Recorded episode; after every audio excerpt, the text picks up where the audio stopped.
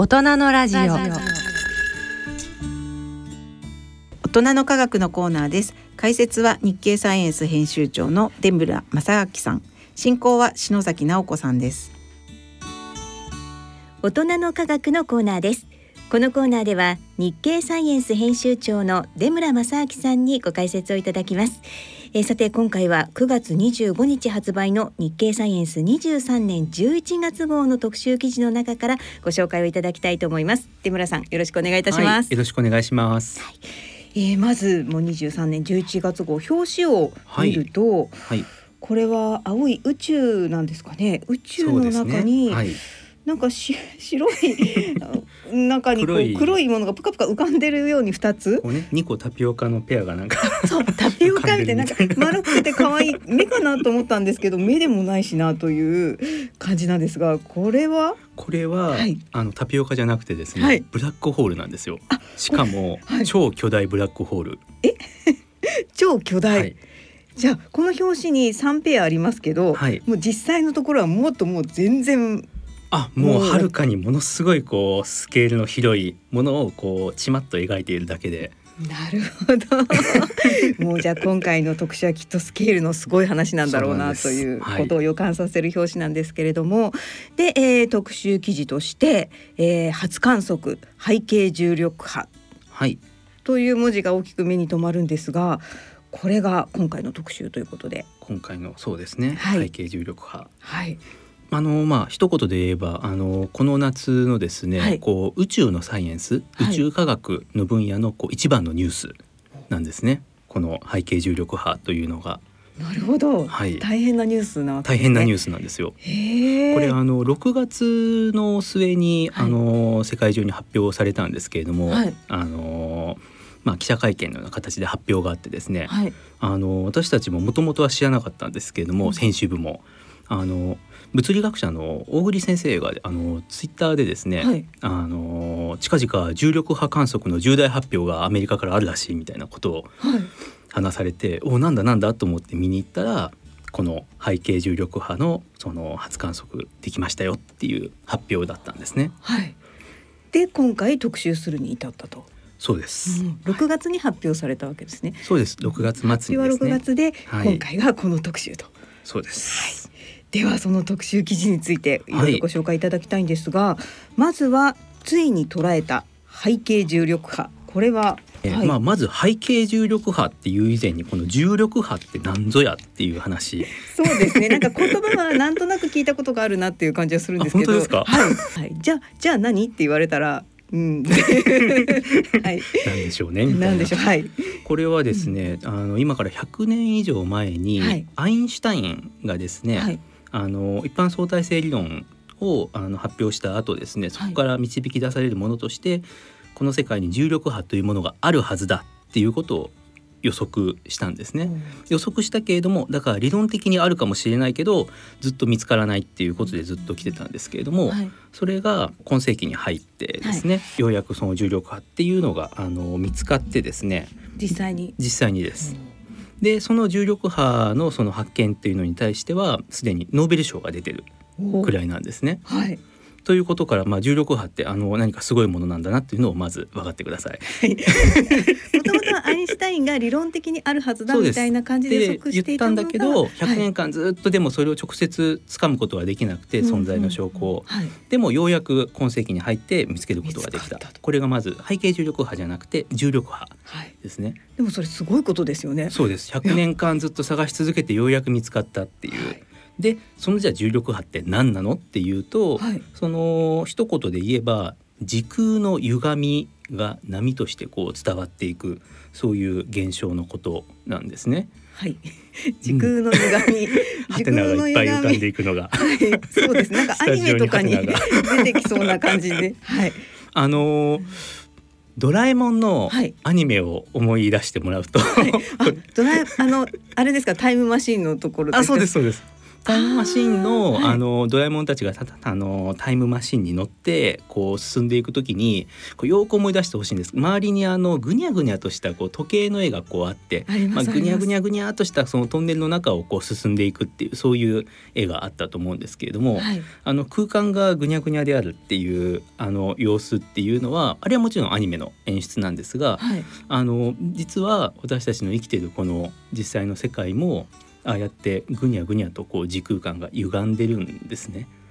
なるほど。はい。目は見えないけれども、でそのそうなんです。はい、その歪みがだからこう波のように伝わっていく。これは光の速さで伝わるんですけれども、早いですね。早いです。はい、これが重力波なんですね。なるほど。それが重力波なんですね。はい。はいはい。で 今回は何かついてます背景今回はそうなんです背景重力波とあって、はい、であのー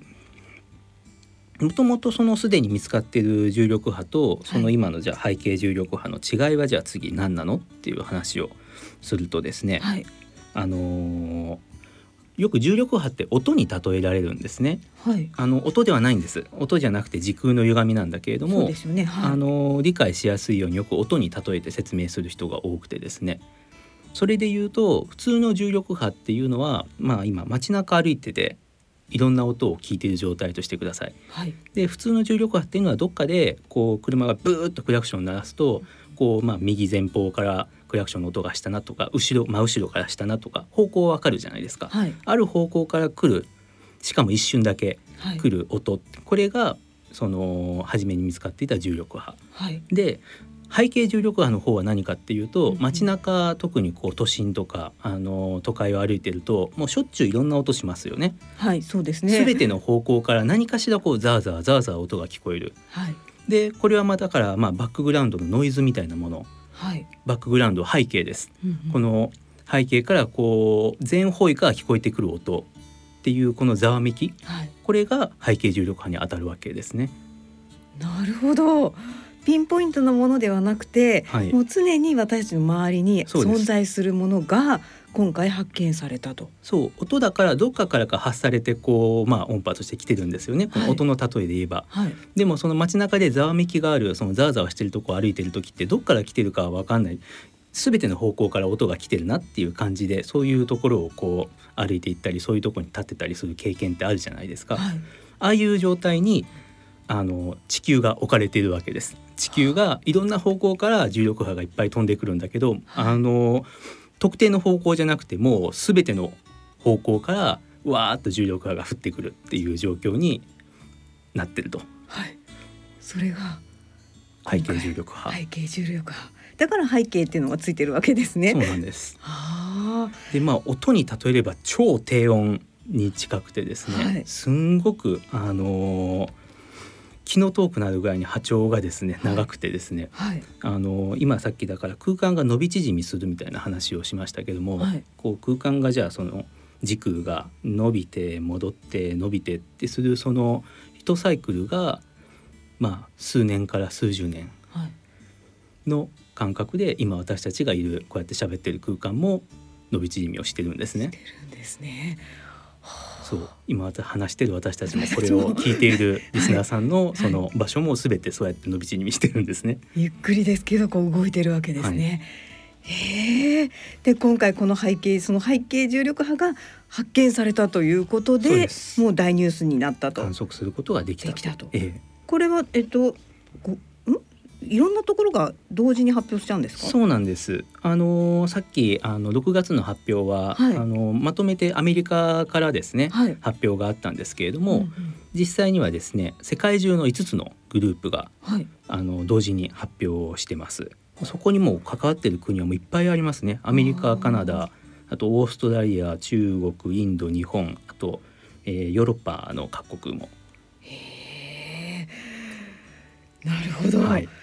でじゃあどうしてこの背景重力波が発見されたのかっていうところは、まあ、記事の方詳しく読んでいただくとしてもまあそうですね。簡単にっていうか、まあ、大まかに言うとどんなまず一言言うと、はい、これあのそうやって今のたくさんの国が関わって20年間、はい、20年間頑張って観測をし続けてようやく導き出せた結果だっていうことがまずポイントで。20年。そうなんです一口に言いますけどすごい年月ですよ。ね。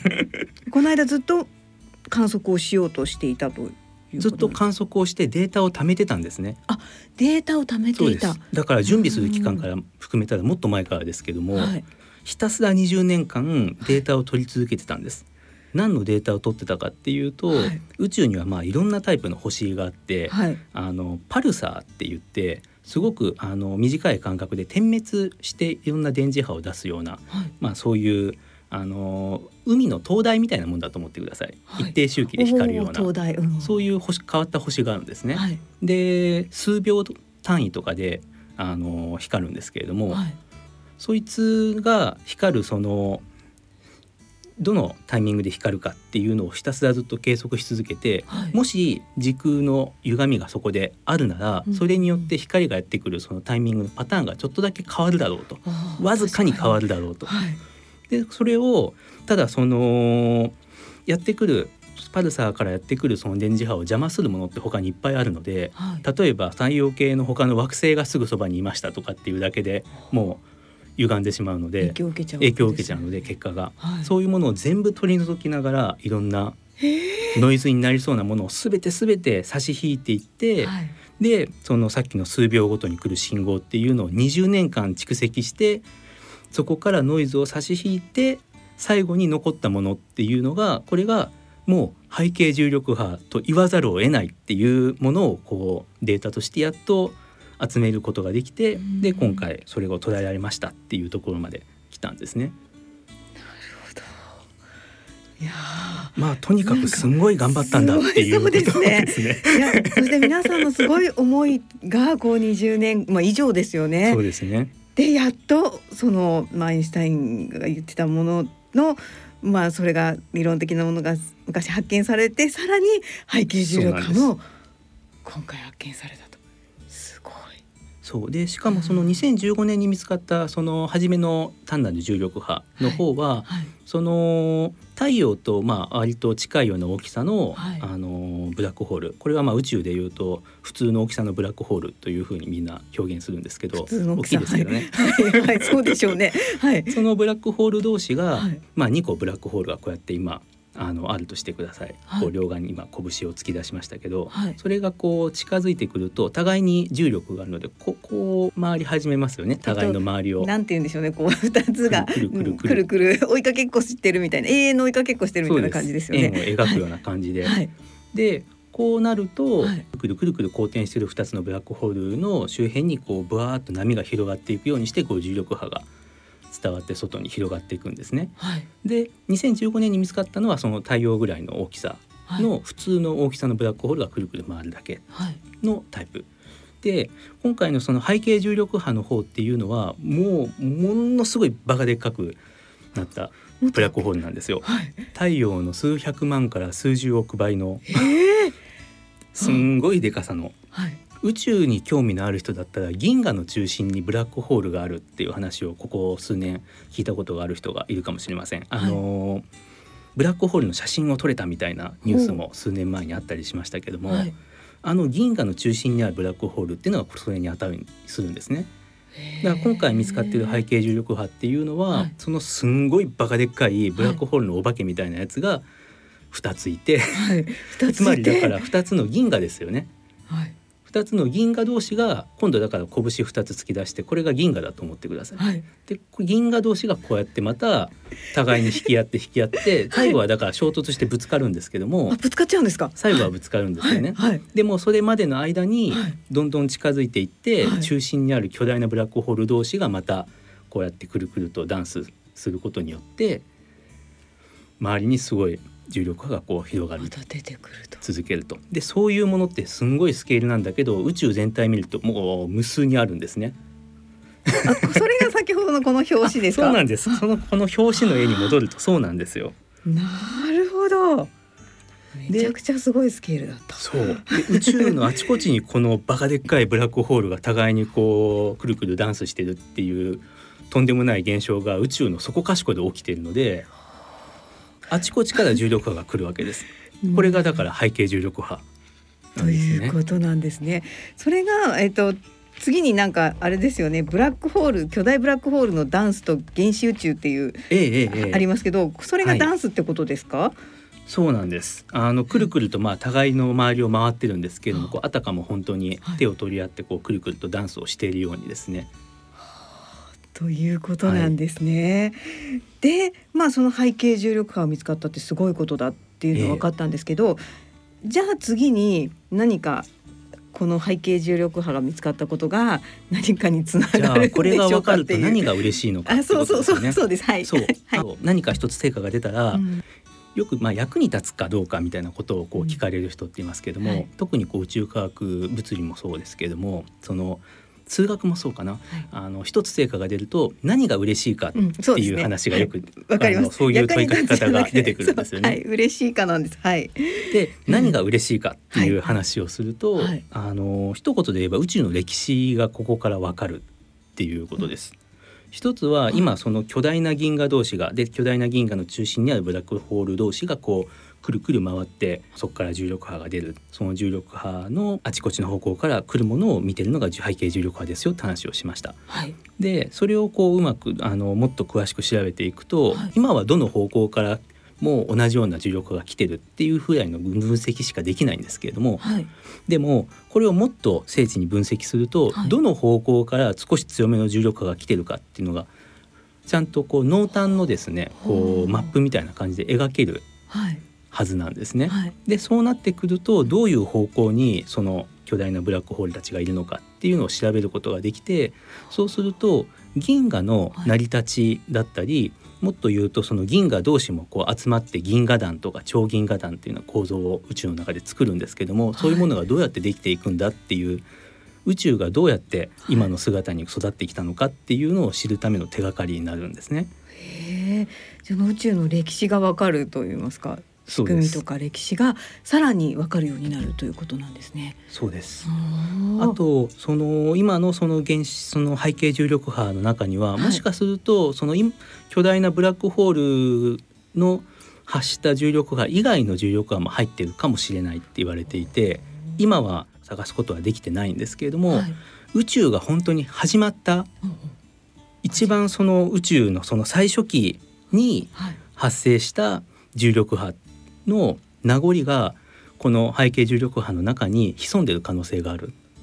えー、残ってる可能性がある、ね、残ってる可能性があるんですね。うんうんうん、でそれを調べることができれば、はい、今言ってたのはその銀河がどう成長してで宇宙の今の大きい構造ができるかって話でしたけど、はい、それのもっと前銀河なんかなかった時代があるわけですよね、はい、宇宙に、はい、それす星すらなかった時代があるわけですね、はい、でそういったもう本当に宇宙が始まった瞬間の時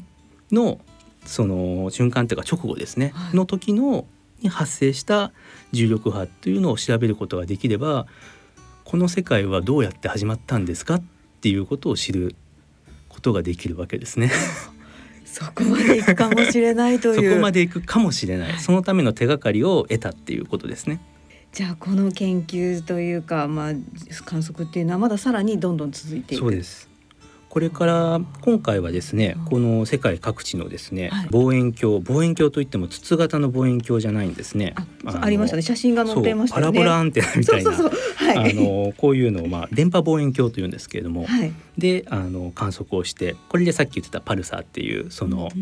灯台みたいな星からの電波を受けてそれで重力波を測ってたわけですけれども、はい、これをこういう電波望遠鏡を宇宙で、宇宙で観測できるようにしてだからあの有名なところで言うとあのハッブル宇宙望遠鏡とかありますよね、はい、宇宙空間でこう星を観察するような、はい、そういう望遠鏡。それの重力波版電波版ですね。宇宙の電波望遠鏡であのもっと精度よく背景重力波を測ろうっていうことを進めていけば今さっき言ってたようなそのどの方向の重力波が強いみたいな濃淡が分かるとかそこに含まれる宇宙が始まった当時の重力波成分だけを捉えるとかそういういろんなことができるかもしれないっていうことで今そういう方向にですね進んでいってますね。まだまだ目が離せない分野ですね。なんかこう面白いことになってきたっていう感じですね。いよいよここから来たぞっていう感じですね。えー、はい、えー、ぜひ皆さん詳しくはこの9月25日発売の11月号をぜひ、えー、読んでいただければと思います。はいはい、えー、ではですね、えー、次回の23年今度は12月号になるんですけれども、はい、この日経サイエンスではどんな特集を予定しているんでしょうか？えっとですね、はい、次回はですねあのまた実は物理のお話なんですけれども物理が続きますね。今回はなんかその太陽よりバカでかいブラックホールとかっていうとにかくでかいスケールの話をしたんですが、はい、次は宇宙で一番小さいものの 話をします。もう本当にはい、えー、あの本当にミクロの世界のその量子力学の話ですね。量子もつれという言葉をまあ聞いた人は多いと思うんですけれども、はい、最近のその量子コンピューターの話題だったりとかそういうところで多分聞いたことがあるはずで。でもじゃあ量子もつれって何ですかって言われるとさっぱりわからないですよね、はい、そうですね。もう本当に重力波と同じで説明してくださいって言われるとわからないっていう。はい。でここにもこう1世紀ほどのですねこう過去の研究の歴史というのがあってそれをこう掘り起こしながらですねこう量子もつれって何なんだろうっていうことをこう深く解説をするそういうあの気合の入った特集になってますので。ぜひちょっとあの次回もついてきていただければと。なんかあのベルの不等式に私たちがまだ知らない意味が隠されているのではないか。なんか私個人的に気になります。何かあるのかな。はい。ぜひ次号も楽しみにしていただければと。はい、わ、はい、かりました。これ、はい、次号ですね。ね、2023年12月号は10月25日の発売となりますので、楽しみにしていてください。はい、えー、出村さん、ありがとうございました。ありがとうございました。えー、さて番組では今回紹介した23年11月号を抽選でプレゼントさせていただきます。詳細は番組ホームページのプレゼント欄からご応募ください。番組への感想もお書き添えください。大人のラジオ。